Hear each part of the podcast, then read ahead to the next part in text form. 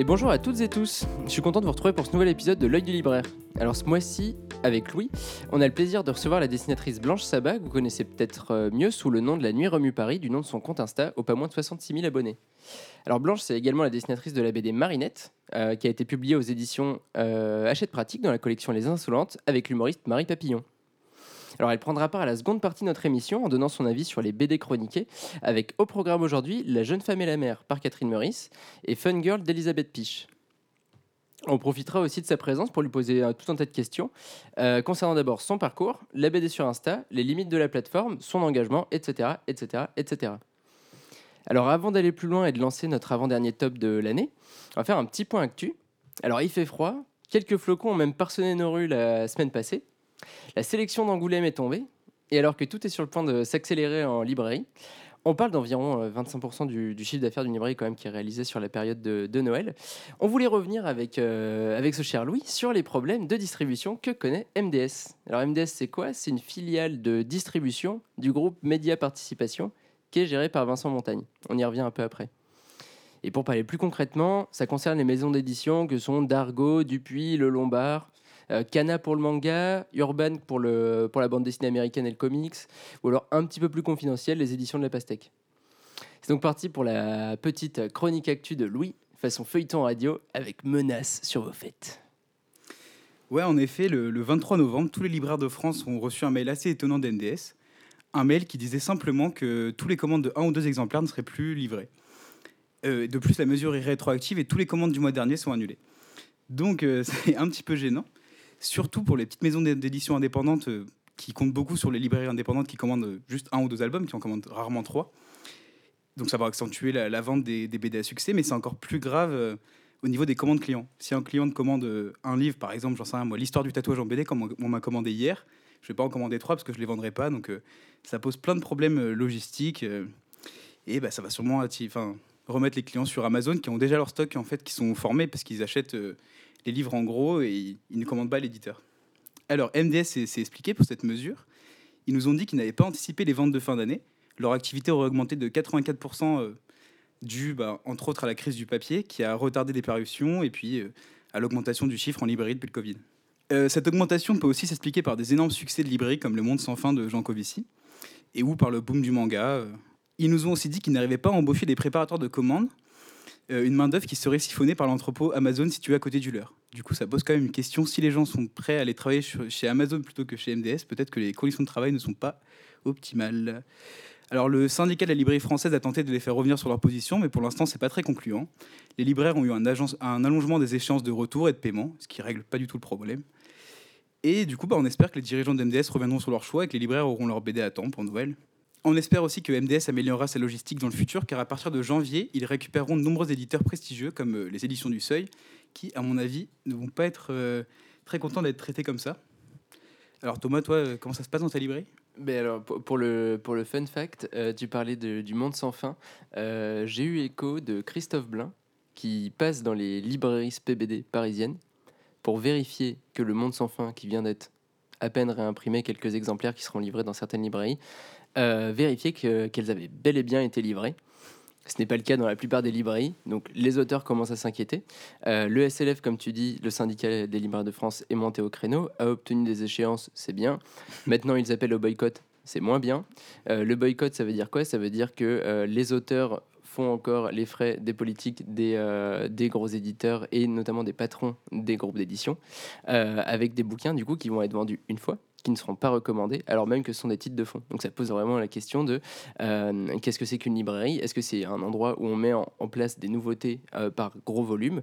Ou est-ce que c'est un endroit où euh, quelqu'un de spécialisé dans son domaine est capable de te proposer un titre que tu n'attendais pas? Moi, ça me, ça me pose souci.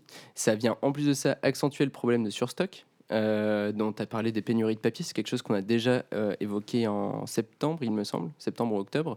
Euh, depuis avant l'été, tous les représentants qui passent en librairie nous proposaient des titres à prendre à l'office, donc à la nouveauté, nous disent qu'il y a des pénuries de papier, qu'il n'y aura probablement pas de réimpression ou alors qu'elles seront très tardives.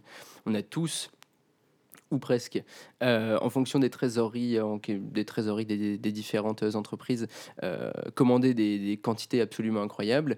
On se retrouve avec des piles de bouquins partout, on a à peine la place de manger, on se fait des chaises avec les livres, c'est c'est terrible. Et maintenant qu'on est obligé de les commander par trois et pas par un, bon, euh, on sait plus où les mettre au bout d'un moment, quoi. On va en ramener à la maison, mettre des cartons dans la chambre et puis on verra comment on fait, quoi. Donc bon. Problème de surstock, le problème des auteurs, finalement tout ça est lié à un gros groupe d'édition qui n'a pas su euh, qui n'a pas su anticiper sa hausse d'activité. Moi je trouve ça très douteux, c'est de la vente forcée, ça nous met techniquement hors la loi parce qu'on n'a pas le droit de refuser une commande client depuis la langue. Bon, on ne sait pas trop encore comment on va se sortir de tout ça. On attend janvier pour une régularisation de la situation. En attendant, pour l'instant, rien n'est fait et rien ne les empêche de faire ce qu'ils font. Je trouve ça assez terrible. Euh, bah, rien ne les empêche pour l'instant, mais c'est sûr qu'ils vont se prendre des, des procès. euh, vont se prendre des procès, je pense, après la période de Noël par les éditeurs et par les, par les auteurs. Et je pense qu'ils vont les perdre, ces procès, parce qu'en effet, ils ne respectent pas le- les conditions générales de vente, la loi langue, euh, puis même les lois du commerce en général, puisque déjà, le, le fait de faire des ventes forcées, de refuser des ventes, c'est illégal. Donc, euh, Mm. bon, en tout cas, on verra. Enfin bon, après ces nouvelles peu reluisantes, je vous propose de passer donc au top du mois avec en pole position le premier livre d'une toute jeune maison, qui n'est pas distribué par MDS, mais dont le succès n'étonne finalement pas grand monde. Ouais, alors c'est le jeune acteur par Riyad Satouf. Alors, euh, en 2009, moi j'étais au collège et sortait le film Les Beaux Gosses. Premier film de Riyad Satouf en tant que réal et premier film de Vincent Lacoste en tant qu'acteur. Moi, c'est un film qui m'avait beaucoup marqué à l'époque. Enfin, on parlait de mon quotidien en sortant un peu des clichés. Et cette sincérité, cette compréhension de la jeunesse, je trouve que Satouf l'a toujours, euh, comme l'ont prouvé ses BD comme euh, Les Cahiers d'Esther ou L'Arabe du futur. Et c'est avec la même intention pour la jeunesse qui, nous propose cette BD. Et de plus, euh, il a toujours son dessin si caractéristique euh, qui sait euh, très bien caricaturer les différents personnages qu'on rencontre quand on est ado. Quoi. C'est une super BD. Alors la seconde place de notre top revient à un duo qui a tout pour truster les meilleures ventes de BD de fin d'année. On en a parlé juste avant. C'est Christophe Blain et Jean-Marc Jancovici qui viennent de publier Le Monde sans fin aux éditions d'Argo. Alors pour commencer, une rapide présentation des auteurs. Jean-Marc Jancovici, c'est un ingénieur connu pour ses 16 heures et quelques de cours dispensés à l'école des mines en 2019 et disponible en intégralité sur YouTube. C'est une personnalité médiatique régulièrement invitée qui est aussi l'inventeur du désormais célèbre bilan carbone. Alors c'est également un fervent défenseur de la solution du nucléaire, chose qu'il oublie très gentiment de mentionner dans la bande dessinée, j'y reviens un petit peu plus tard. Christophe Blain, c'est quant à lui l'auteur de Quai d'Orsay, du western Gus ou plus récemment de la reprise de Blueberry scénarisée par Sfar, donc pas n'importe qui non plus, et on peut dire qu'avec un tel duo, la BD était plus qu'attendue. Alors qu'est-ce qu'on y raconte? Dans la première partie, on nous présente la théorie de Jean sur les énergies, l'évolution de nos moyens de production, notre consommation d'énergie, et on dresse un tas de comparaisons qui sont éclairantes et en même temps drôles, en dépit d'un constat qui est quand même plutôt amer. La seconde partie de l'album, elle est quant à elle consacrée au climat. Donc une BD de vulgarisation scientifique qui est bien réalisée et dont le propos est accessible même pour des non-initiés comme moi, notamment grâce au schéma et composition de pages pensés et imaginés par, euh, par Christophe Blain. Donc pas une mauvaise BD en soi, mais deux choses viennent donc ternir le tableau. D'une part, je suis déçu que la bande dessinée ne dépasse pas le, stade de bonne BD de Vulga. Euh, J'ai trouvé Blain finalement assez peu ambitieux, bon mais pas révolutionnaire et surtout très très peu critique euh, du propos de Jean Covici. Et d'autre part, Jean Covici, comme je vous le disais, de façon assez malhonnête, oublie de mentionner son positionnement vis-à-vis du nucléaire, alors même qu'il en vante les mérites à plusieurs reprises. Alors ça va de pair avec une, euh, une frange du lectorat qui est vraiment en adoration face à, face à lui et qui cristallise complètement le débat. Euh, j'ai une cliente qui s'est définie comme une fanzous de Janco. À partir de là, j'ai compris qu'on n'allait pas forcément pouvoir discuter de la, solution du nucléaire en France. Donc bon, une bonne BD de Vulga, mais quelque peu hypo- hypocrite pardon, sur son positionnement. Alors pour clôturer ce podium, un titre qui est bien plus consensuel puisque c'est Astérix et le Griffon qui euh, hisse à la troisième place de, notre top ce mois-ci. Alors on ne va pas s'étaler dessus trop longtemps, lui il a déjà présenté le mois dernier, il souligne notamment l'importance du tirage, on parle tout de même de 2 millions d'exemplaires. Enfin bref, si vous voulez en savoir plus, euh, nous vous invitons à écouter ou réécouter le cinquième épisode de l'œil du libraire. Euh, en quatrième place, Goldorak, la BD qui fait le pont entre les fans du Club Dorothée et les plus jeunes lecteurs, reste dans le top et se retrouve en quatrième place. Un cadeau parfait pour les fêtes de fin d'année chez Cana, au format franco-belge. La cinquième place revient à Fab Caro avec son tout nouveau Moon River publié aux éditions Six Pieds sous terre. Alors une place de perdu seulement pour ce titre, qui devrait continuer à très bien se vendre dans cette période de fête. Comme nous vous le disions déjà le mois dernier, ce polar noir à l'humour complètement absurde se destine à un public extrêmement large et bénéficie d'un soin tout particulier quant à sa fabrication. L'objet est relativement élégant et le prix plus que raisonnable. Ces arguments en font la parfaite vente complémentaire du libraire pour faire grimper le panier du client, mais bon, ça, on devrait pas trop vous le dire. En sixième place, les strates. Pénélope Bagieux, l'autrice des Culottés, la série déjà culte qui remet les femmes au cœur de l'histoire, est de retour avec un album dont le format peut désarçonner. En effet, la BD, se présente comme un carnet souple avec un élastique pour la maintenir fermée, comme un journal intime. Alors par contre, euh, l'éditeur vient de me dire aujourd'hui que la série serait republiée en cartonnet tout simplement, parce qu'il manque de, de papier et qu'ils sont déjà sous l'eau. Mais en janvier, elle reviendra au format journal intime. Alors le format est super, mais de quoi ça parle? C'est un recueil de petites anecdotes personnelles dessinées en noir et blanc. Le dessin est plus simple que celui des culottés, mais il s'adapte parfaitement au propos de la BD qui nous expose des petites scènes de vie. Une BD qu'on dévore avec plaisir et qu'on a envie de relire dans les petits moments de déprime. Euh, ouais, bah, juste pour rajouter euh, sur les strates, euh, je suis complètement d'accord avec tout ce que Louis a dit. Juste, je voulais juste rajouter que c'est pas juste genre des petites anecdotes euh, légères. Enfin, il y en a qui sont très légères, mais il y en a qui sont hyper puissantes aussi, hyper émouvantes. Et en fait, quand j'ai su que ce serait une compile d'anecdotes euh, qu'il avait mené à être la femme qu'elle est aujourd'hui, je pensais pas être aussi émue. Et parfois, il y a des choses très banales qui m'ont fait pleurer littéralement. Et parfois, il y a des choses au contraire très très fortes. Notamment dans l'expérience de bah voilà, grandir euh, meuf euh, euh, dans un monde pas fait pour les meufs, où je me suis vraiment retrouvée et en fait je m'attendais pas à ce que ça me touche autant. Et du coup, je trouve que c'est pas juste un petit truc sympa à lire, mais ça peut, ça peut aussi être vachement bouleversant, alors que justement, c'est pas une épopée, et c'est pas quelqu'un à qui il est arrivé des choses extraordinaires, mais un peu dans, dans l'ordinaire de ce qui lui est arrivé. La manière dont c'est raconté, c'est hyper touchant et ça touche à des thèmes euh, euh, vachement profonds, je trouve, et euh, un, peu, un peu universel, enfin, côté féminin, quoi, je trouve. Alors en septième position, le 23e tome de Largo Winch, alors là on change complètement de sujet, publié par toujours les éditions Dupuis, alors intitulé La frontière de la nuit, il ouvre un nouveau diptyque des aventures du célèbre milliardaire philanthrope. Alors avec ce titre, Eric Giacometti et Philippe Franc font référence à la ligne qui sépare l'atmosphère terrestre de l'espace et tentent ainsi de moderniser la série en collant aux problématiques actuelles liées à la marchandisation de l'espace. Je pense notamment aux satellites et voyages en orbite des euh, Musk et autres Bezos. J'enchaîne tout de suite avec Cosmos par Pat Perna et Fabien Bedwell aux éditions Delcourt qui se hissent à la 8 place de notre classement du mois. Les deux auteurs habitués à travailler ensemble mettent un grand revers aux complotistes en se jouant de leur théorie farfelue. Alors ils imaginent un faux documentaire qui relaterait l'histoire de la toute première expédition lunaire qui aurait mené non pas des Américains mais bien des Soviétiques sur la Lune.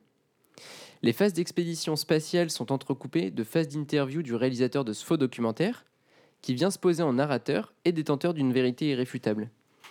Alors ils sont bons parce qu'ils m'ont presque fait croire à l'existence de ce documentaire en réalité. Et puis, avant de te passer la main Louis, je voudrais juste ajouter un mot sur le dessin de Fabien Bedwell, qui travaille ici un noir et blanc extrêmement froid et silencieux. L'atmosphère est très lente, parfois presque pesante. Il y a un truc très oppressant qui en ressort, et c'est pas sans rappeler un certain Gravity qui était au cinéma il y a quelques années. En bref, donc c'est une chouette bande dessinée à découvrir. En neuvième place, le deuxième tome du clan des autories de Benjamin Bachelier et Stéphane Melchior. Deuxième tome d'une BD pour les ados et les adultes qui adapte le roman de Liane Hearn paru au tout début des années 2000. On y retrouve tout l'imaginaire des samouraïs, des seigneurs de clans, qui rappellera les films de Kurosawa au plus nostalgiques, le tout sublimé par un dessin entre la peinture, le dessin de BD et les stamps traditionnelles japonaises. La BD d'aventure de cette fin d'année. Et on clôture notre top du mois avec le 28e tome de Blake et Mortimer, intitulé Le Dernier Espadon.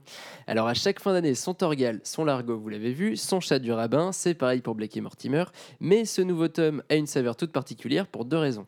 Alors pour commencer, c'est le retour du grand scénariste Jean Van Damme, dont on parlait juste avant, euh, lié à la série, euh, à la série Largo Winch. Un retour sur la série, puisqu'il en avait déjà scénarisé deux ou trois par le passé.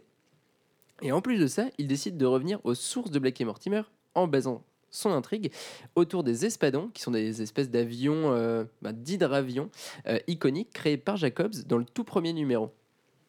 Alors bon, après lecture, euh, le scénario est agréable, sans être révolutionnaire toutefois, et le dessin euh, de Ton Bersrick et Peter Van Dongen est dans la droite lignée de ce qu'ils ont proposé jusqu'alors. Donc un moment agréable qui a des années-lumière de la déception qu'était Astérix. Une édition en deux volumes du premier tome du Secret de l'Espadon a également été publiée. Elle se nomme l'édition spéciale Journal de Tintin et reprend les planches telles qu'elles ont été publiées la toute première fois en 1946 avec la même colorisation. Alors bon, qu'est-ce qu'on retient de ce top finalement? Alors déjà, 4 des titres sont distribués par MDS. On vous en parlait un petit peu plus tôt dans l'émission. Pas être facile de se les procurer. 4 des titres sont des reprises de licences phares de la bande dessinée. Et sur les 6 titres restants, 3 relèvent de la BD du réel, donc biographie, autobio et vulgarisation, ce qui ne laisse finalement que 3 places au domaine de la fiction et de la création contemporaine, alors même que parmi ces trois, l'un est une adaptation de roman un constat qu'on pose là, simplement une, analyse très factuelle. Euh, vous en faites ce que vous voulez ensuite. Le fait est que j'ai vu un éditeur il n'y a pas longtemps, euh, l'éditeur des éditions Phileas, euh, discuter la sélection d'Angoulême et se féliciter justement d'un retour à la fiction dans la, dans la sélection d'Angoulême qui était très axée sur la bande dessinée du réel ces dernières années. Donc il y a peut-être une évolution à voir là-dedans. Et alors, troisième point important à soulever, je pense que Blanche, va pouvoir en discuter. Pénélope Bagieux, dont, tu viens de réagir euh, à la bande dessinée Lestrade, est la seule femme de Stop. C'est quand même révélateur d'un monde de la BD encore sacrément masculin et surtout d'une absence quasi totale des femmes dans la BD dite traditionnelle, notamment sur les très grosses licences. On va dire que c'est un constat que moi j'ai fait depuis, depuis un moment. Euh, j'avais axé une partie euh, d'une partie de mes études là-dessus à un moment. Enfin de, j'avais non, j'avais rendu, j'avais eu un cours là-dessus et mhm. j'avais rendu un devoir, notamment une étude de stats et sociaux euh, sur euh, les écarts en fait euh, entre les hommes et les femmes dans la bande dessinée précisément. Et c'est astronomique, c'est-à-dire qu'en termes de salaire, on est sur un écart de salaire de l'ordre de 75 et oui, qui s'explique en partie par le fait que l'écrasante majorité des femmes en bande dessinée sont mhm. coloristes et que les coloristes sont extrêmement mal payés. Donc voilà, mais aussi par tout un tas d'autres facteurs, mais c'est quand même un truc non négligeable. Et aussi, comme tu le dis, c'est ça, c'est qu'en gros, en gros, les grandes licences de BD enfin, dont on va accentuer les ventes et qu'on va pousser à l'achat aussi, aussi par les mesures de MDS, comme vous l'avez dit au début, mm. Ça favorise des productions finalement un peu datées. Enfin, je pense à Cérix, Largowinch, Black et Mortimer. Bon, c'est des, des, séries qui, qui, ont un certain âge maintenant, qui sont faites par des hommes à un métier où c'était un moment de la BD où c'était encore une industrie encore plus dominée par les hommes que mhm. maintenant. Donc forcément, surtout à une période comme euh, l'approche des fêtes, enfin ça m'étonne pas du tout que ça se ressente euh, aussi fort quoi. Et puis même au niveau des prix, enfin il y a eu que deux femmes je crois primées. Euh, du Grand, Grand Prix ou Fauve J'ai plus le chiffre exact, mais, euh, mais je sais que c'est ridiculement je crois, bas. Je crois que c'est deux, hein, parce que Rumiko Takahashi, du coup, qui faisait ouais. Inuyasha, elle l'a eu la dernière fois, et je crois que c'était la deuxième historiquement, et c'était, on était un peu tous euh, hallucinés. c'est une très très bonne chose, évidemment, qu'elle l'ait eu, mais deux, quoi. Il y a encore moins de femmes qui ont eu ce prix de BD que de femmes au Panthéon. Rendez-vous compte Non, mais quand même Franchement, merci pour la comparaison blanche, je l'aurais pas trouvé toute non, seule. Parce que Joséphine Biecker vient d'y entrer, du coup, on sait qu'il y en a 6 maintenant. mais ouais, voilà. mais on est d'accord, c'est des chiffres qui sont ridiculement bas. Euh, alors, à notre humble niveau, on va tenter de rééquilibrer tout ça en parlant de deux bandes dessinées écrites et dessinées par des femmes. Et euh, donc, c'est Louis qui ouvre le bal avec La jeune femme et la mère de Catherine Meurice, publiée aux éditions d'Argo. Si je pouvais renouveler ma banque d'images mentales par trop occidentale, ce serait formidable. C'est une des premières phrases de la bande dessinée et l'ambition assumée de l'album de Catherine Meurice. En effet, depuis le, drame qu'elle a vécu à Charlie Hebdo en 2015, elle a sorti plusieurs albums. La légèreté où elle tente de se reconstruire euh, en partie grâce à l'art. Les grands espaces où elle fait un retour au pays natal, une idée d'ailleurs qui est très japonaise de revenir au pays natal, pour dessiner ce qu'elle connaît depuis l'enfance et, continuer sa reconstruction. Et là, pour moi, c'est vraiment la troisième étape. Euh, comme le montre la citation qui ouvre la chronique, elle a besoin de prendre le large pour achever sa reconstruction, de donner un nouveau souffle à son œuvre.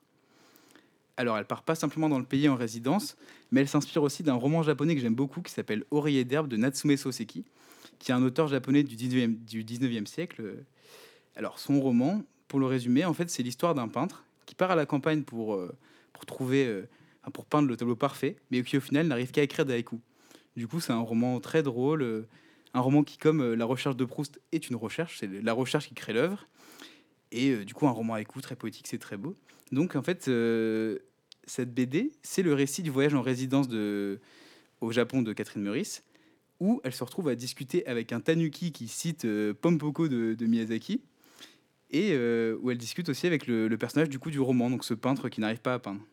Mais pas de panique, si vous n'avez pas lu le roman, tout est compréhensible. Alors, elle s'approprie du coup les, thèmes du romancier japonais, comme par exemple le, mot japonais natsukashi, qui est une nostalgie heureuse. En effet, devant la BD, on, la ressent un petit peu. C'est une BD douce et pourtant très mélancolique. En effet, la mort n'est pas loin. Euh, pendant tout l'album, un, tsunami plane, enfin, un risque de tsunami plane, mais aucun personnage ne s'en inquiète vraiment. Je trouve que c'est une très belle manière d'évoquer le, drame qui fait maintenant partie de, de la vie de Catherine Meurice. Alors maintenant qu'on a évoqué le fond, parlons du dessin. Elle a fait quelque chose que je trouve super, c'est de fusionner les estampes traditionnelles japonaises avec son dessin de presse drôle et léger. Donc il y a son petit personnage euh, devant des estampes tirées des tableaux de, de, Okusai ou de Hiroshige. En plus, je trouve que sa BD, par son dessin, par son texte, retransmet parfaitement l'ambiance de cette campagne japonaise. On y retrouve, la, comme elle le dit elle-même, la rondeur des collines, l'essence des arbres, la mousse, le vert, les verts déchantés. Enfin, c'est un paysage très particulier qu'elle arrive, à nous montrer. Alors, euh, du coup, je vais citer d'autres écrivains de, BD qui ont fait un peu la même chose pour moi, comme euh, Igor ou Florent Chavouet, qui étaient plus, qui connaissaient mieux le Japon, mais qui eux aussi avaient réussi à retransmettre euh, cette atmosphère, cette super atmosphère du, Japon. Je trouve que c'est vraiment la BD parfaite à mettre sous le sapin pour offrir une heure de plaisir à un membre de votre famille. Vous en avez pensé quoi, vous? Mais on va laisser, on va laisser commencer Blanche. Euh, on t'écoute. Euh, alors moi j'ai beaucoup aimé, moi je suis hyper fan du travail de Catherine Meurice, euh, de son travail plus euh, narratif que ses BD plus explicatifs ou comiques sur l'art. Par exemple j'ai beaucoup beaucoup plus aimé Catherine Meurice, c'est horrible à dire, mais post-Charlie que pré-Charlie, où en fait tout ce qui est légèreté, grands espaces de la croix et la jeune femme et la mère m'ont beaucoup plus emporté que Moderne Olympia ou, ou Mes hommes de lettres, par exemple. Mais oui, bref, ça c'est anecdotique, mais j'aime beaucoup son travail. Du coup, j'attendais cet album avec euh, impatience. Et en fait, c'est exactement ce que tu as dit, c'est-à-dire que c'est vraiment la le troisième acte de sa reconstruction, de sa guérison, de sa recherche. Et. Et c'est très beau, on se laisse vraiment emporter dans cet univers euh, onirique. Après, je trouve que c'est peut-être moins efficace dans la narration que ces deux albums autobio précédents parce que justement, elle, est, elle est perdue et ça se voit et on est perdu nous aussi avec elle. C'est-à-dire que hum, on a un peu du mal à suivre euh, un vrai fil conducteur dans ce qu'elle nous raconte. Donc elle erre dans ce Japon un petit peu mystique, un petit peu magique. Et nous aussi, on est perdu. On se dit, mais attendez, qui est réel? Ce peintre, il existe vraiment? Cette femme qui tient l'auberge, est-ce qu'elle existe? Bon, le tanuki, voilà, il est rigolo. C'est le ressort un peu comique, burlesque, euh, propre, à, propre à son humour. Euh, qui est hyper bienvenue. Euh, mais c'est vrai que j'avais un peu du mal à me... Je me demandais ce qu'elle voulait nous dire. Pendant... Ça veut pas dire du tout que c'était une balade désagréable, mais je me suis demandé un petit peu quel était le sens. Et en même temps, c'est enfin, propre à ce qu'elle nous raconte parce qu'elle est en quête de sens pendant tout le pendant tout l'ouvrage. Et je trouve qu'elle pêche un peu par... Euh, euh, bon, c'est un défaut que moi j'avais déjà remarqué dans d'autres de ses œuvres, mais qui me dérangeait moins parce que c'était plus une culture que je connaissais. C'est-à-dire que par exemple la légèreté, c'est truffé de références artistiques et littéraires, et ça correspond complètement aux études que j'ai faites et du coup je comprenais toutes ces références. Du coup je me sentais vraiment incluse dans son univers graphique et, euh, esthétique. Et là je trouve que euh, si on n'a pas étudié un tout petit peu l'univers dont elle s'inspire pour créer cet album et la littérature japonaise. Alors, il se trouve que j'ai eu des cours de littérature japonaise et que je connais Natsume Soseki, mais quand bien même, j'ai trouvé que c'était pas assez accessible. Par exemple, le fait que ce soit adapté d'une œuvre de Soseki et qu'elle reprenne littéralement des personnages, ensuite qu'elle transforme avec sa patte de son œuvre à lui, c'est mentionné à la dernière page de la BD, dans une toute petite ligne. Et quand j'ai lu cette ligne, j'ai fait genre Ah et, tout est, c'est éclairé. Mais en fait, je trouve ça dommage d'avoir cette clé de lecture à la toute fin. Et, euh, et je trouve qu'il y a des choses qui auraient été plus limpides, peut-être si les références avaient été moins subtiles ou peut-être si ça s'adressait pas peut-être à un lectorat qui euh, avait déjà une certaine culture. Et en fait, c'est un peu c'est un peu ce que je reproche souvent à la BD un peu un peu littéraire à la BD d'esthète que fait Catherine Meurice et ça me plaît énormément mais je me dis mince il y a peut-être une dimension de son travail qui est pas accessible à tout le monde et c'est dommage parce que c'est très riche en fait. Et, euh, et oui, ce que tu as dit sur le tsunami, c'est tellement pertinent. J'adore ce côté, euh, ces petits personnages qui, qui vivent un peu, un peu sur le fil, quoi, et qui disent oui, oui, peut-être. C'est comme la dame qui lui vend la carte postale et qui lui dit oui, la mère, elle est pas toujours sympa avec nous, mais c'est pas grave. C'est hyper intéressant comme perspective, quoi. C'est vrai que dans la, dans la culture japonaise, il y a vraiment, euh, il y a vraiment une habitude du drame, en fait qui n'a pas du tout dans la culture occidentale. D'ailleurs, par exemple, nous, on construit des, des, des ponts qui durent 3000 ans. Ouais. Les Japonais, ils détruisent les bâtiments, ils les reconstruisent tout le temps. Tokyo, c'est une ville qui, qui n'a qui n'a pas vraiment d'histoire, en fait. Et du coup, euh, bah, c'est c'est une mentalité japonaise de dire, bah ouais, bah, peut-être qu'on va se prendre... Par exemple, les Japonais, euh, les Tokyoïdes vivent avec le risque de, du Big One, un immense sé- séisme qui va tuer, euh, qui arrivera forcément, et qui tuera plusieurs, plusieurs dizaines de millions de personnes. Enfin, ça va être quelque chose de, de dingue. Mais quand on est à Tokyo, euh, tout le monde, enfin, personne n'en parle en fait. Mhm. C'est- comme ça. Le drame arrivera peut-être un jour, et c'est vrai que ça peut, ça peut être nous aider à voir euh, différemment le monde, com- le monde contemporain, quoi. Mm, mm, mm. Mais tu vois, par exemple, euh, je trouve que là, et c'est peut-être le signe que ça va mieux, et du coup, en tant que personne, euh, je suis hyper contente pour Catherine Meurice, mais je trouve que c'est la moins personnelle de, de sa triade de BD personnelle après Charlie. Et dans le sens où, on moi, je me suis dit, pourquoi le Japon? Pourquoi ce livre? Est-ce que tu as un lien avec le Japon de base? Est-ce que c'est un pays qui t'a toujours attiré? Pourquoi est-ce que tu as eu envie d'aller creuser la mythologie de ce pays-là? Oui, c'est pour se dépayser. D'ailleurs, elle le dit, c'est la phrase que tu as dite au début. euh, je veux, en gros, je veux rafraîchir ma banque d'images qui est trop occidentale. Moi, je trouve que c'est une, une posture qu'on peut questionner aussi. Donc, tu, tu vas là-bas un peu en recherche de, cartes postales, du coup, en recherche de quoi de, Un peu de Google Images. Genre, ah oui, le Japon, c'est joli, c'est différent de ce que je connais. Pourquoi, pourquoi est-ce que tu as envie d'aller dans ce pays? Et du coup, moi, j'aurais aimé savoir ce qui nourrit sa quête. Par exemple, tu as parlé de la recherche aussi. Dans la légèreté, euh, elle est une fan absolue de Proust et elle a perdu la mémoire. Et du coup, aller euh, à la recherche littéralement de ses souvenirs en s'imprégnant d'une œuvre, en plus ça marche pas, mais en s'imprégnant d'une œuvre qui est euh, retrouver ses souvenirs, aller euh, à Balbec, euh, manger la fameuse Madeleine, etc. Il y a toute une espèce de mise en abîme de retrouver ses souvenirs, retrouver ce qui fait qu'on est nous-mêmes. Pareil pour euh, les grands espaces où elle va du coup, euh, du coup c'est un peu quand tu sais pas où tu vas, regarde où tu viens. euh, va, elle retourne chez ses parents à la campagne, son arbre, l'arbre qui a exactement le même âge qu'elle.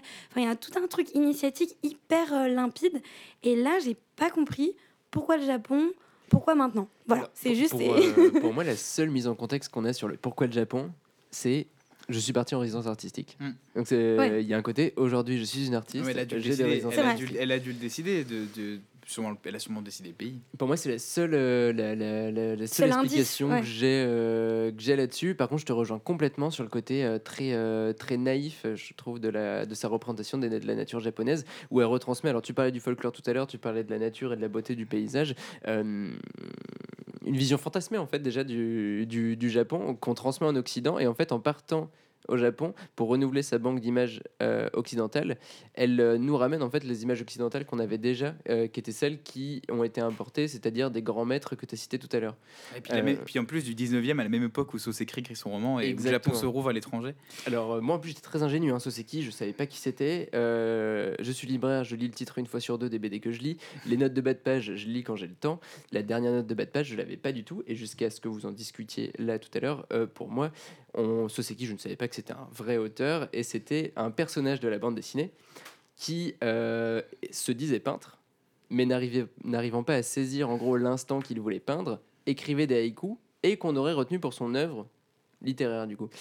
Il se trouve que finalement c'est un vrai auteur. Donc bon, un contresens. Mm. Et puis c'est son personnage, c'est pas lui euh, dans la BD. Mais, Mais, euh, mais bon, mais à côté de ça, je suis d'accord qu'il y a une, une balade qui est hyper agréable, une nature qui est magnifique à regarder, mais que finalement, on a déjà vu, certes pas sous le trait de Catherine Meurice, mais moi, elle m'a pas apporté grand chose en fait là-dessus. mais après, juste pour, pour conclure, mais je voulais juste euh, revenir euh, sur cette nature fantasmée.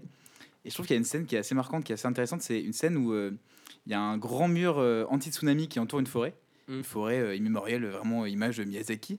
Et en fait, les- les- les- il y, a des jeux- il y a des peintres sur la plage qui peignent sans, sans prendre en compte le mur. Ouais. Et euh, du coup, je trouve qu'en fait, euh, oui, c'est ingénu, oui, elle connaît pas le Japon, oui. mais je trouve du coup, c'est c'est assez. Euh, J'ai pas dit que Catherine Meurice était, ingé- Catherine Oui. Meurice, pardon, était ingénue, je dis que j'étais ingénu oui, oui, par rapport à mais même, même. Catherine Meurice, elle connaît, elle, elle, le- elle, en fait, elle, elle se pose pas en grande connaisseuse du Japon qui va révolutionner notre image. Juste, euh, elle propose une balade. Je pense qu'elle a pas, de- enfin, elle se, elle se pose pas. en- Enfin, il n'y a pas une ambition démesurée non plus. Et Oui, c'est sans prétention, quoi. c'est sans prétention. Voilà, c'est exactement ce que je cherchais. Et, mais, et elle a- mais, euh, du coup, moi, je trouve ça très bien ce qu'elle a fait. Mais donc, du coup, euh, elle montre que oui, des fois, on représente euh, la magnifique forêt japonaise plutôt que représenter le mur anti-tsunami. Et c'est un peu ce qu'elle fait dans un sens dans la BD. Elle représente les belles images plutôt que montrer euh, l'extrême droite au pouvoir, euh, etc. Parce qu'au Japon, euh, bon, c'est un pays un où bon vivre. Non, non, mais c'est vrai, c'est intéressant ce que tu as dit parce que c'est vrai que finalement, les, les deux maîtres que tu as cités, je suis pas du tout experte, mais c'est les deux que je connais. Genre Okuzai et ouais. Hiroshige, c'est le Japon que les Européens connaissent. En Et- fait. et- et- oui, oui, oui. C'est vrai qu'on peut lui reprocher. Bah, du coup, moi, j'ai cité Igor et Florent Chavouet, qui sont deux auteurs, mais pour le coup, qui eux ont vécu au Japon. Igor a travaillé dans le manga au Japon, qui ont une vision euh, bien plus, euh, enfin, bien plus connaisseuse sur le pays et bah, c'est très intéressant. Mais là, euh, Catherine Meurice, elle fait un peu comme Roland Barthes, quoi. Elle fait un- comme le Roland Barthes qui, qui fait euh, l'Empire des signes. C'est un livre qui parle plus d'elle que du Japon finalement, mais c'est pourquoi pas. C'est bon, on a la conclusion Roland Barthes. C'est parfait. Merci Louis. Alors Thomas, tu vas nous parler de quelque chose euh, complètement différent de Roland Barthes parce que tu vas nous parler d'une BD complètement tarée qui s'appelle Fun Girl. Alors, je vais pas vous mentir, celle-là, j'ai vraiment galéré à l'écrire. J'avais d'abord pensé à faire un truc hyper outrancier avec plein de partout. Puis je me suis rappelé que ma grand-mère écoutait le podcast. J'ai donc opté pour une présentation un petit peu plus classique. Fun Girl est une BD américaine, écrite et dessinée par Elisabeth Pige, publiée par les éditions des Requins Marteaux. C'est une succession de scènes de vie, celle de Fun Girl, une fille pas bien habile, très irrévérencieuse et aux comportements sociaux complètement inappropriés. Ces scènes de vie sont parfois entrecoupées de doubles pages hommages à des séries, bla bla bla bla bla. Je suis à des années-lumière de vous retranscrire l'énergie que dégage Fun Girl, qui est une véritable décharge de rire, une meuf complètement dingo que rien ni personne ne parvient à stopper. Alors on va tenter un truc. Je vais m'amuser en une phrase ou deux à vous résumer quelques-unes des scénettes qui composent l'album et on verra si vous saisissez un petit peu mieux l'ambiance générale. Fun Girl, c'est l'histoire d'une jeune femme qui, parce qu'elle cherche du boulot, tombe sur une offre d'emploi aux pompes funèbres du coin et parvient à s'y faire engager car elle a réussi à soulever le cercueil sous lequel elle avait fait tomber le donut de ses rêves.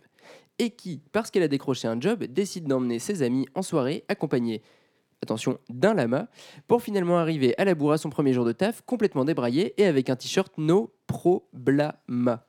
Fun Girl, c'est aussi l'histoire d'une jeune femme qui monte un atelier embaumement de Roger le Rongeur pour présenter le monde du travail à des enfants en école primaire.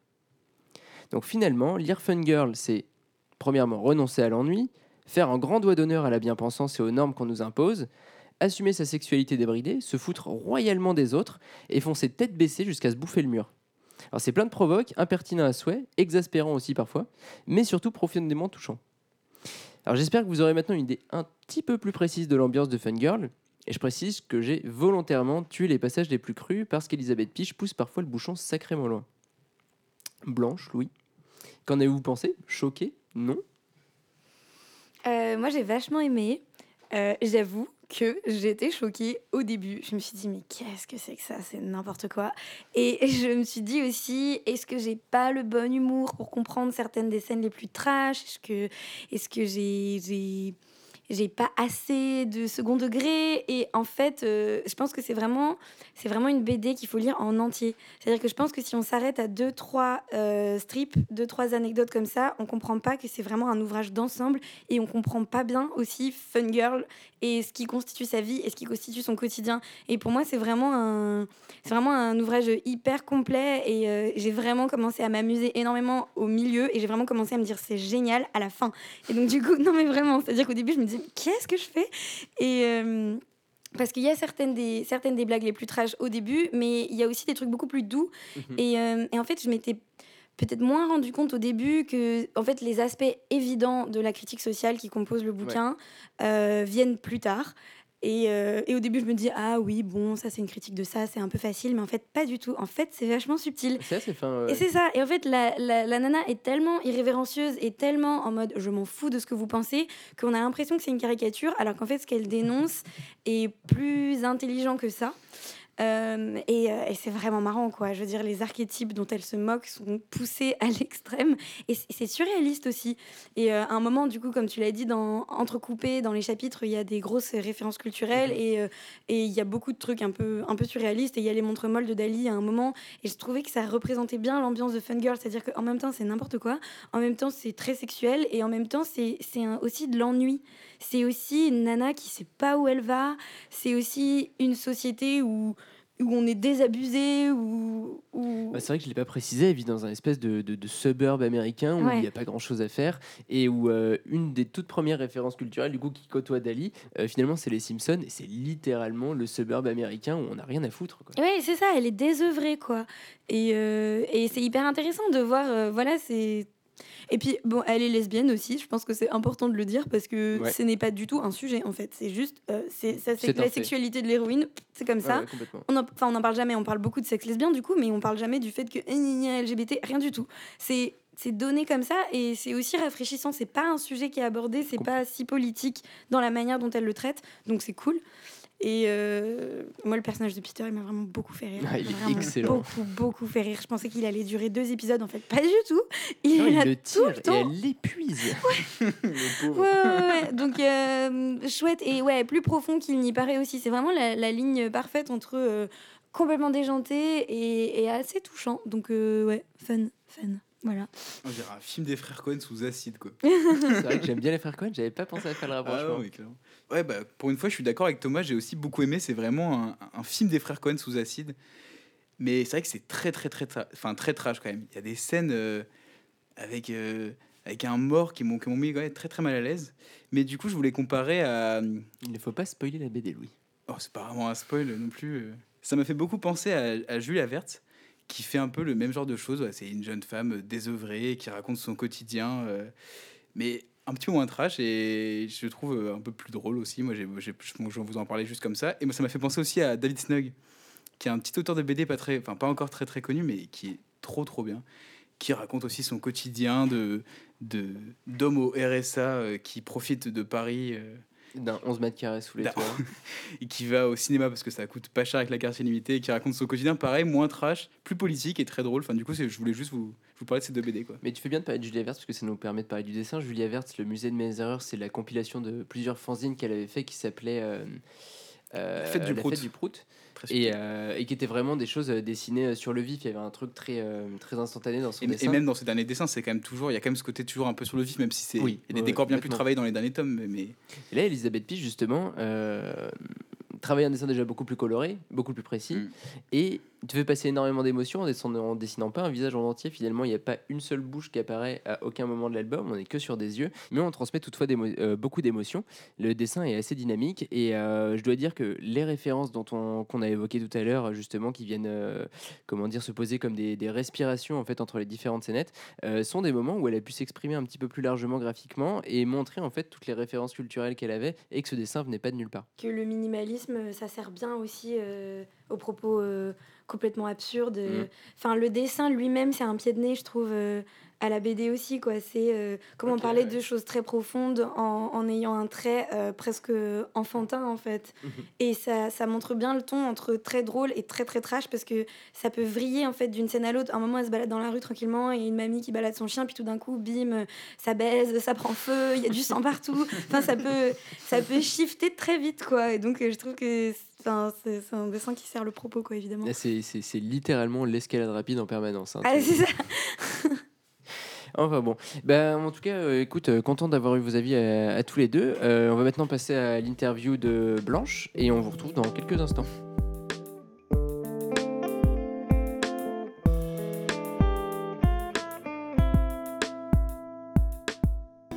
Blanche, on va maintenant parler un petit peu de toi.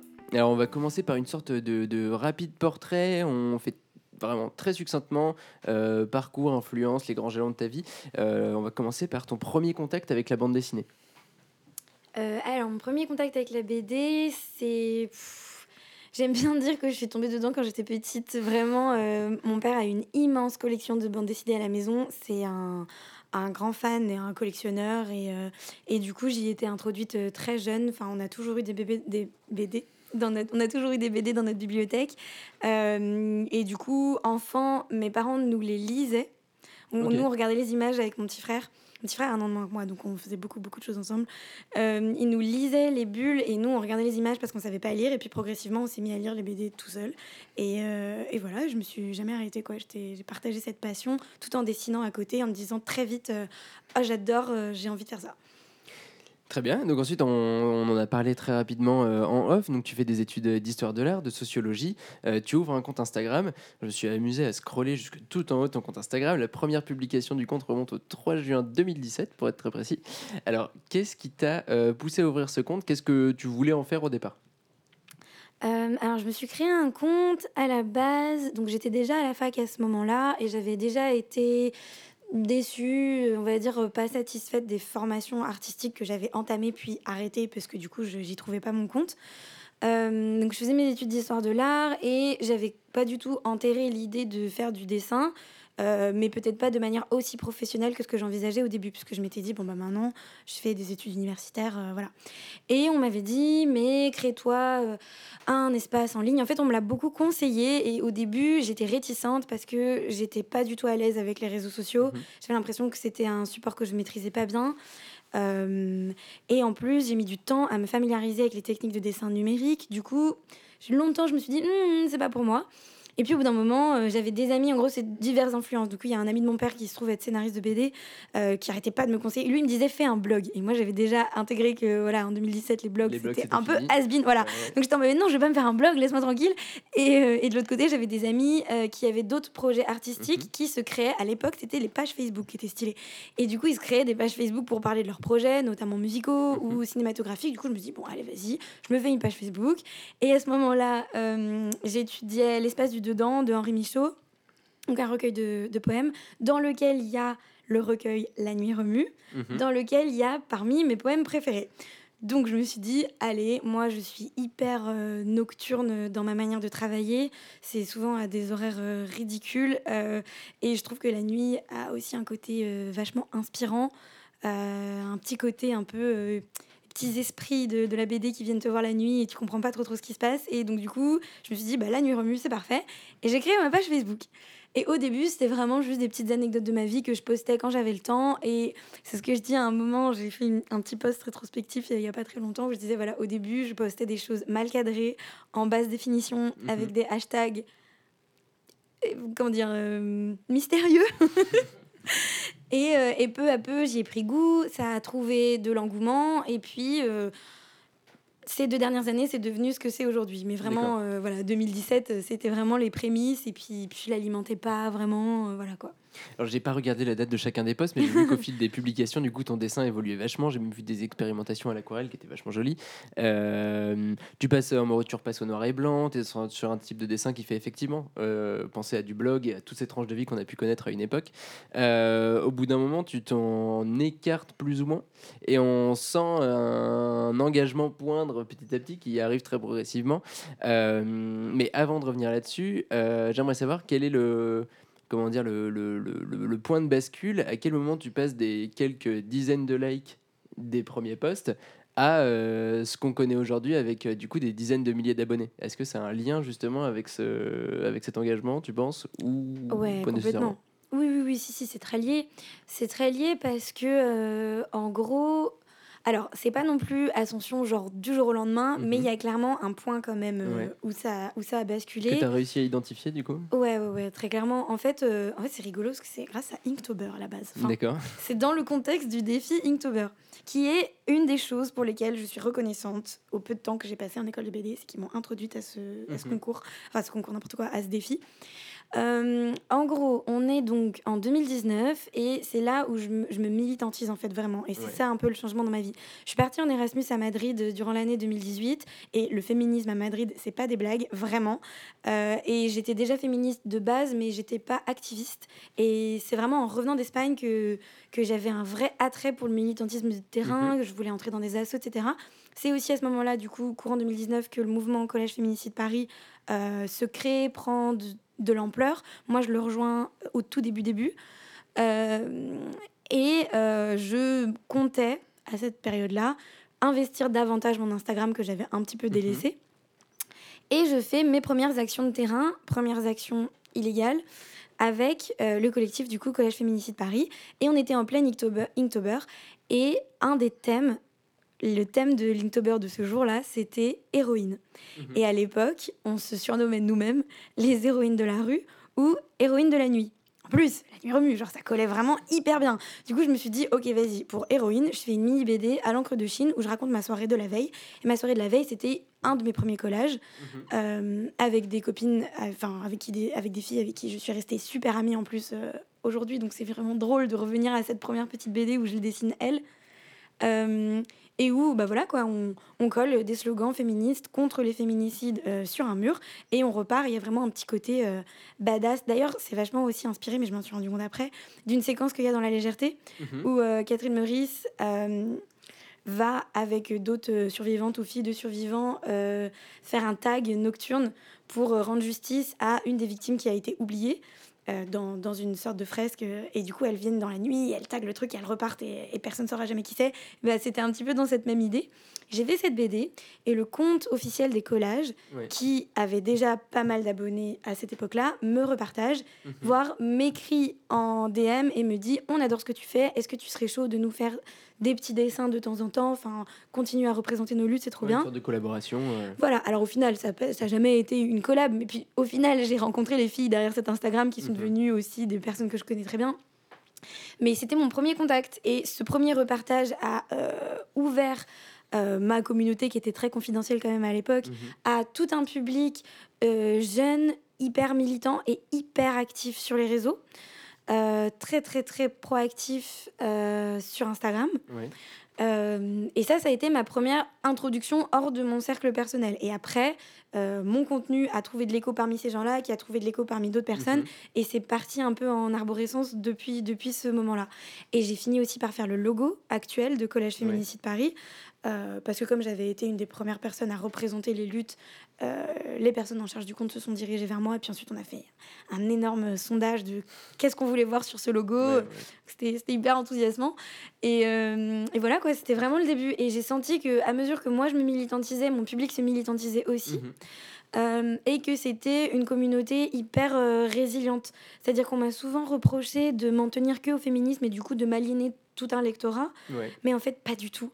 Parce que déjà, je pense que le féminisme est un thème qui est universel. Ça concerne pas du tout 50% de la population, ça concerne tout le monde.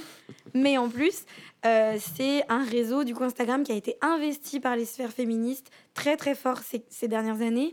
Et, et donc, du coup, c'est... euh, Ouais, c'est un réseau hyper puissant en fait. Et ça m'a amené à mettre un pied dans un monde de créatrices très très prolifiques et, euh, et aussi très très solidaires. Mhm. Donc, euh, c'est des gens qui vont repartager ton contenu, qui vont. Et pas du tout de manière hyper altruiste, en fait. C'est Ouais, des gens qui. euh, qui vont mettre en valeur le contenu que tu produis parce qu'on se retrouve dans un, dans un terreau commun euh, euh, d'idéaux et d'engagement. Donc euh, voilà, ça a été un peu cette première petite BD de Linktober, héroïne, ça a À été le début de tout ça. Voilà. J'avais une petite question. Qu'est-ce que c'est euh, concrètement de militer sur Instagram? Euh, ben moi, déjà, euh, ma première façon de militer, je pense, c'est de d'aborder des sujets qui sont polémiques. J'aborde des sujets qui me paraissent vraiment importants, où j'ai l'impression que il y a des choses à expliquer, il y a des choses à explorer, et c'est souvent des sujets euh, touchy, on va dire, enfin, euh, qui peuvent qui peuvent un peu mettre le feu aux poudres, en tout cas qui peuvent initier le débat ou la conversation. Et du coup, moi, je trouve que c'est une démarche militante de pas faire quelque chose de consensuel déjà. Mhm. Euh, et après, j'essaye de promouvoir clairement hein, les idées dans lesquelles je crois euh, et, euh, et de déconstruire tout un système de valeurs que je juge injuste pour beaucoup de personnes. Donc du coup, c'est visibiliser des communautés qui n'ont pas le droit à la parole euh, de manière générale, c'est aborder les sujets qui fâchent, euh, c'est relayer de l'information en tout en prenant bien en compte la place dans la lutte. Par exemple, moi je suis blanche, valide, cisgenre, j'ai grandi dans un milieu très privilégié et j'essaie de toujours me checker là-dessus euh, et de me demander pourquoi est-ce que je parle de, certaines choses et quelle position j'adopte par rapport à ce débat. Euh, voilà, c'est ouais, essayer de défendre et un point de vue et une cause, voire même plusieurs causes, parce que, parce que je pense que ma manière de militer, elle est à l'intersection euh, de plein de luttes. Euh, bah, qui constituent mon identité aussi, parce que bon, du coup, moi je suis d'origine juive, euh, je suis une femme, je suis bisexuelle. C'est plein de, de choses qui s'entremêlent et qui font que j'ai envie de porter la voix euh, de ces personnes-là et la mienne aussi, et de donner mon point de vue. C'est euh, intéressant sur ce que tu dis, la façon que tu as d'aborder ces, euh, ces différentes euh, questions qui, qui animent le débat social et qui sont importantes à apporter aujourd'hui. Je ne sais pas si le mot est bien choisi, si tu as l'impression de faire de la pédagogie. J'ai une question, question là-dessus. La pédagogie sur Instagram, pour un réseau qui n'est pas prévu pour, donner du sens à toutes ces questions-là, justement sur ce type de, sur ce type de plateforme, en quoi, en quoi c'est un, pas, pas, pas vraiment un défi, mais Qu'est-ce que ça représente en fait en, en réalité pour toi quoi? Est-ce que c'est pas compliqué de faire de la pédagogie justement sur un réseau qui est pas prévu pour au départ? Euh, moi, je pense que le réseau, alors il y a ce pourquoi il est fait, Mm. qui est euh, nous pousser à consommer et euh, faire de la pub, etc. Et il y a ce qu'on en fait nous et comment on choisit de, de l'investir. Et, euh, et en fait, c'est pas fait pour la pédagogie à proprement parler, mais c'est le, le support des images. Instagram, c'est Mhm. vraiment Ouais, c'est le réseau ouais. social des images. Et avec ce, cette manière de swiper, Mhm. en fait, c'est plus efficace que les webtoons en fait que j'ai pu sur lesquels enfin ou les sites de BD en ligne que j'ai pu voir et je trouve que c'est plus intuitif euh, et gratuit et du coup, j'ai l'impression que c'est en fait, une fois que la BD s'en est emparée, c'est le support parfait pour faire de la pédagogie en BD. Et euh, Oui, donc finalement, on parle de réappropriation d'un espace d'expression. euh, Complètement. Ouais. Et cette réappropriation, elle est d'autant plus intéressante euh, et d'autant plus subversive que justement, c'est capitaliste, c'est sexiste, c'est très Mm. sexiste. Instagram, c'est du male gaze, c'est de la sexualisation à outrance. Les tétons sont censurés, les corps gros sont censurés. Et donc, du coup, prendre leurs outils et en faire quelque chose de féministe et de militant, c'est aussi un peu un pied de nez à ce pourquoi la plateforme a été créée. Et c'est très agréable, je trouve. Ouais, ok, C'est- ouais, je comprends voilà. tout à fait. Mais euh, alors c'est intéressant parce que tu parles de la censure sur Instagram, no- notamment concernant les photos. Euh, en quoi le dessin peut être touché? À quel point il l'est? Et est-ce que toi, ça t'est déjà euh, arrivé? Dans quel contexte? Ça m'est arrivé. Alors, le dessin est moins touché que les photos. Je Mhm. sais pas si c'est parce que l'algorithme a plus de mal à reconnaître les représentations C'est bien possible, ouais. ou si c'est parce que c'est moins dénoncé. Je ne sais pas, parce qu'il y a beaucoup de choses qui viennent de- des signalements aussi. Euh, mais du coup, on est moins touché, mais on est impacté quand même. Si, si moi j'ai eu des trucs, euh, des trucs censurés, notamment, et donc il y a une série que je fais qui s'appelle Mythes et Meufs sur le compte Instagram Matin Quel Journal. Et là, pour le coup, je reprends des mythes euh, de la culture euh, classique ou populaire et je me les réapproprie dans- par un prisme féministe. Et euh, logiquement, ils sont tous répertoriés sous un même hashtag. Et quand on va sur ce hashtag, Mhm. mon mythe et meuf sur Eve Ouais. n'est pas présent.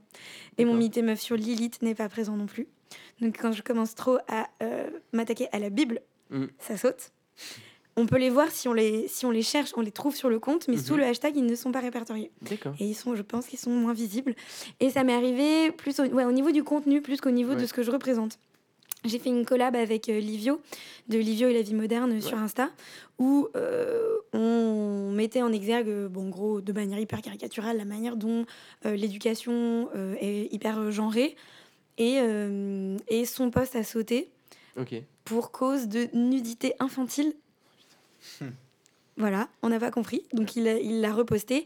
Et moi, il n'a pas sauté, mais euh, il était pour à peu près la moitié des gens, vraiment une personne sur deux, je pense. Il ne le voyait pas. Ok, donc complètement invisibilisé. par Invisibilisé. Impossible. Genre, j'ai eu, quand, tu, quand je le partageais en story et que Ouais. ces personnes pour qui c'était invisible cliquaient sur le lien, ça mettait page introuvable. D'accord. Et j'ai vraiment eu en soirée, du coup, le- l'expérience de deux amies, une qui voyait mon poste et une Mhm. autre qui ne le voyait pas. Et j'avais leurs deux téléphones dans chaque main. Et bah, c'était indiscutable, quoi. Je veux dire, j'étais genre, bon, d'accord, bah ouais, il, il le masque, quoi. Donc, euh, ouais, ouais, il y a une. Je me rappelle plus du coup ce que c'était ta question.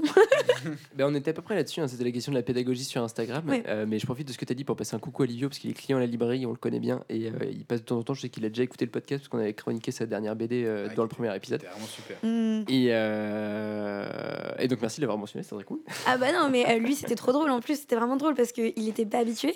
C'est-à-dire qu'il fait des contenus qui vont pas dans le sens de tout le monde, euh, mais il a un public quand même hyper masculin et il Ouais. s'était jamais pris ce qu'entre nous, on appelle les raids de mascu. Mhm. Donc c'est vraiment, c'est ça, je les imagine, c'est abrutis là, avec des avions là, de la Première Guerre mondiale, hum, en raid dans ma section commentaires, qui viennent, qui te trashent, qui te défoncent. Et moi j'étais hyper habituée et du coup quand on a sorti ce post tous les deux, Ouais. tous les deux on s'est pris une énorme vague, sauf que moi j'étais en mode ah ouais classique shit, euh, j'attends Mhm. encore. euh, 3-4 heures et puis je ferme la section comme et lui il était en panique il me disait ah là là je reçois tellement de DM mais qu'est-ce qui se passe? Et j'ai dû lui dire bah ouais ouais c'est le c'est le pain quotidien euh, des- du, du féminisme sur Insta, quoi. C'est que tu te, tu te prends la fachosphère euh, vraiment pour trois fois rien, quoi. Eh ben, écoute, bravo pour, euh, pour ton engagement et pour résister à, à ce genre d'attaque quotidienne, parce que ça doit être absolument épuisant. Faut Euh, se blinder, ouais, faut se blinder.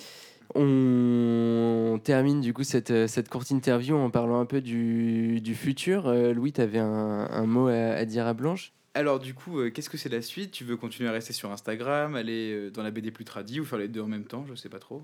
ah, D'ailleurs, j'ai vu dans une story que tu teasais une bande dessinée, non, une envie de faire une bande dessinée d'Heroic Fantasy. Ouais. Ah oui, j'ai vu aussi ça.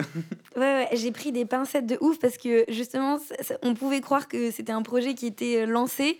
Et je commençais à recevoir plein de DM et j'ai fait genre non, attendez, attendez, j'ai envie de faire ça. Mais on n'est pas, on en discute. euh, on, en- bon, bon, bref, je. Stop, cut. Mais du coup, sur les projets On en concrets. discute, mais il faut pas le dire. alors, mes envies, moi, pour la suite, alors du coup, j'adore faire de la pédagogie, j'adore faire de la vulgarisation. Je pense que c'est vraiment. Il y a un truc qu'on me ressort souvent par rapport à mon travail, et c'est Mhm. un des plus beaux compliments qu'on me fait régulièrement, et je suis trop fière. On me dit Ah, Blanche, tu fais un travail d'utilité publique. Et c'est vraiment ça. Et c'est vraiment l'idée, c'est que c'est l'idée de service public, quoi. C'est vraiment, je veux mettre à disposition le savoir que je possède, euh, qui est aussi de, de mettre en dessin un contenu euh, pas forcément accessible à tous. Mhm. Je trouve que la BD permet de rendre accessible beaucoup de choses. euh, pour que ça serve en fait, pour que, pour que ça fasse avancer les choses. Et donc ça c'est un truc que je renierai jamais. Donc mais la BD pédago c'est trop bien et j'ai trop envie de continuer à faire ça, notamment sur Insta. Je pense que je publierai toujours sur Insta, même si ce sera sans doute beaucoup moins fréquent euh, plus les années vont passer parce que j'ai des projets qui se multiplient. Mais à la base, j'ai envie de raconter des histoires quand même. Et, euh, avant de, lancer mon compte militant, c'est ce que je faisais, mais du coup dans mon coin, dans des carnets euh, à moi. Et donc du coup, j'ai vraiment une grosse envie, après cette période BD pédago qui est très avancée, parce que du coup, j'ai plusieurs projets. Bon, c'est un petit peu décousu comme réponse du coup, mais j'ai plusieurs projets là en cours qui vont sortir dans le courant de l'année 2022, dont un qui sort euh, le, au mois de janvier prochain et que j'ai trop trop hâte euh, de vous montrer. Bref, je peux pas trop en parler encore, mais, euh, mais ça sort le droit à Un bientôt. nom d'éditeur ou. C'est les éditions Mango. Ok. Et c'est avec une autre autrice de BD que j'aime beaucoup. Voilà, je, voilà c'est vraiment une devinette hyper compliquée. Euh, et voilà, ça sort en janvier. Et là, ce sera dans la droite ligne de ce que je fais sur Instagram. Donc, euh, vulgarisation, féminisme, pédagogie, euh, voilà, utilité publique. Et il y a aussi une BD Mythe et Meuf qui est prévue. Ça, c'est annoncé du coup aux éditions d'Argo. Donc, euh, pareil, euh, là, ça allie un petit peu euh, les, les deux côtés de ma personnalité, vraiment très BD et très histoire de l'art, culture. Donc, donc voilà, on, on réinterprète des mythes. Et il y a encore un troisième projet pédagogique pour 2022. Et après ça, du coup, j'aimerais vraiment enclencher une phase beaucoup plus narrative où c'est pas mon personnage qui s'adresse à un lectorat, ni même quelque chose d'explicatif, mais vraiment une histoire qu'on raconte. J'ai pour projet de raconter bon, plus tard ce qui m'a mené à être militante féministe, euh, parce que c'est des sujets euh, très intimes euh, qui remontent à loin et, et que j'ai envie de creuser. Et j'ai aussi pour projet, j'aimerais beaucoup, beaucoup, faire une BD du coup d'Heroic Fantasy, bien sûr avec du féminisme dedans. parce que j'en fais pas forcément la promotion hyper souvent sur mon Insta, mais j'ai un petit côté geek, euh, fantasy euh, assez prononcé, euh, qui était hyper là pendant mon adolescence. Et puis finalement, je me suis tournée vers d'autres choses euh, en grandissant et j'ai envie de renouer un petit peu avec cette partie moi-même. Et euh, vu euh, l'écho que ça a eu quand j'ai fait une story là-dessus, je pense que les gens seront friands de ça. Ah oui, et d'ailleurs, bon, vraiment hyper long, je suis désolée.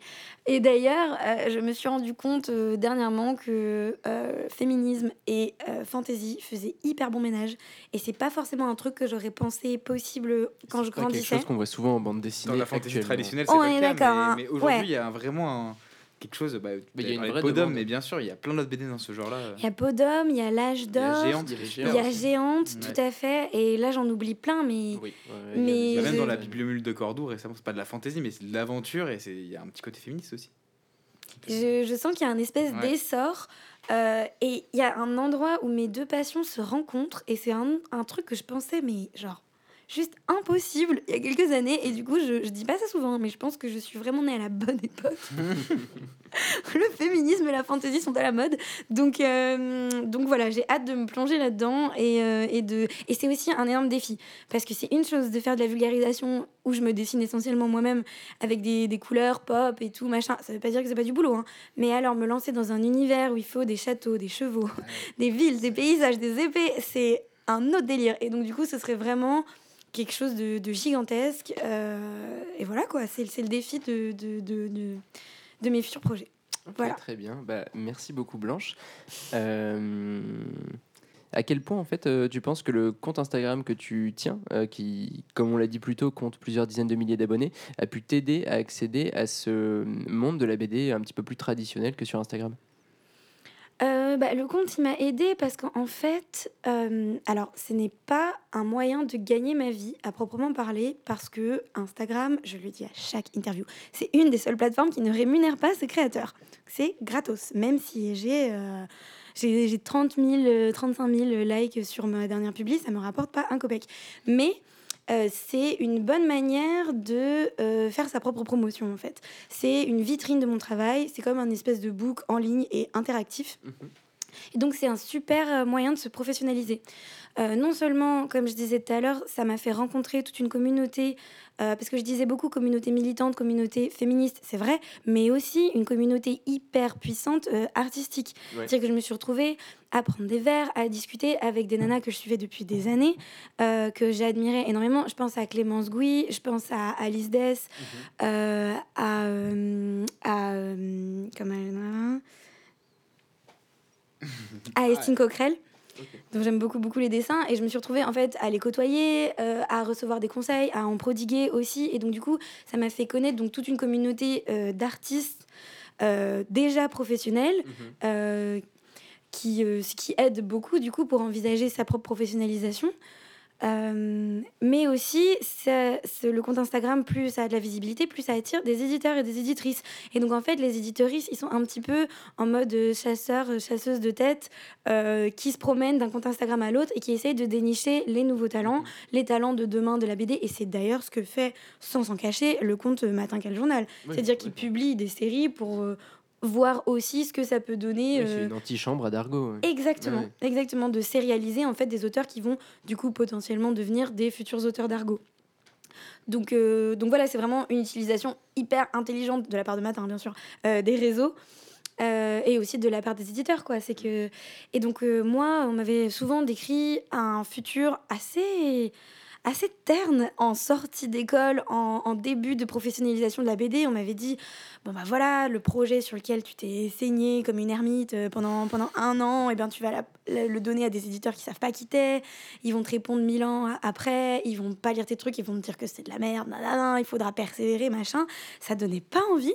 Et en fait moi du coup grâce au réseau et grâce au, à la bonne adéquation féminisme militantisme bande dessinée pédagogie sociaux enfin vraiment c'est la convergence de plein de choses C'était porteur, clairement. Ouais. Ont fait que ça a trouvé un écho rapidement et ça fait que mon expérience elle est hyper différente en fait. Moi, c'est les éditeurs qui sont venus me voir. J'ai jamais eu à démarcher personne. Euh, j'ai voilà les éditeurs qui sont venus me voir, qui sont venus euh, m'appeler. Euh, c'est moi qui me suis retrouvée dans la position hyper confortable de pouvoir choisir Mhm. quel projet j'avais envie de faire. Euh, ne serait-ce que Marie en fait par exemple Marie euh, Papillon du coup qui est euh, humoriste mais aussi réalisatrice actrice militante LGBT plus sur les réseaux et on s'est retrouvés à avoir des cercles en commun alors que elle c'était déjà une star par rapport à moi Mhm. et que moi je faisais entre guillemets juste des BD et elle s'est retrouvée à m'appeler en fait parce que elle avait vu mes BD parce que euh, on Grâce a à Instagram. exactement Ouais. grâce à Instagram grâce à ces communautés euh, qui, se rencontrent et en fait c'est vraiment ce, ce diagramme là avec les cercles euh, qui se Ouais. croisent à certains endroits et, et je me suis retrouvée à croiser plein de cercles euh, et, euh, et à être contactée donc oui ça m'a aidé ça m'a fait euh, je vais pas dire que ça m'a fait brûler des étapes parce que ça m'a fait passer par des étapes différentes je pense que c'est une nouvelle manière une de se ouais, ouais. professionnaliser voilà En tout cas, merci pour tes réponses, Blanche. On est super content de t'avoir eu avec nous ce soir. Merci pour tes réactions sur la, la jeune femme et la mère et Fun Girl. Ça, ça a été éclairant sur plein de points. Euh, on a découvert un truc que je soupçonnais pas, une forte culture japonaise aussi. Ah, merci beaucoup. oui, là, c'est la culture manga euh, plus plus. euh. Et, euh, et puis, bah, du coup, euh, donc, tu nous as donné pas mal de rendez-vous. Alors, donc, tu nous as parlé de janvier, tu nous as parlé de mars, Avril. non, avril, et d'un autre projet en 2022, Mm. Et d'un projet d'Heroic Fantasy dont ça, bon, on risque d'avoir un petit peu de temps avant de le voir, mais bon, on sait que c'est dans les cartons. Dans le futur, voilà. Ouais, ok, ça marche. Bon, en tout cas, c'est noté. Euh, écoute, au plaisir de te retrouver, vraiment. Euh, la- une prochaine fois, tu as envie de venir chroniquer une bande dessinée que tu as bien aimée, hésite pas à nous Ah, envoyer un avec message. plaisir. Et, euh, et puis, bon, on va penser à conclure euh, ce podcast, Louis. On donne rendez-vous en janvier. Ouais, du coup, on donne rendez-vous en janvier pour un épisode qui débriefera un peu les fêtes de Noël. Ouais. Et on invite euh, des amis libraires euh, pour vous faire plein de chroniques, ça va être super. Je pense qu'on en profitera pour euh, faire un petit topo sur Angoulême aussi et prendre Ouais, du- des, des- exactement, des ouais. paris sur le prochain Fauve d'Or. J'ai j'ai envie de lancer des paris, Ouais, on va se tromper, mais probablement. En tout cas, on vous souhaite une bonne journée, une bonne soirée, puis on vous donne rendez-vous en janvier pour le prochain épisode de l'œil du libraire.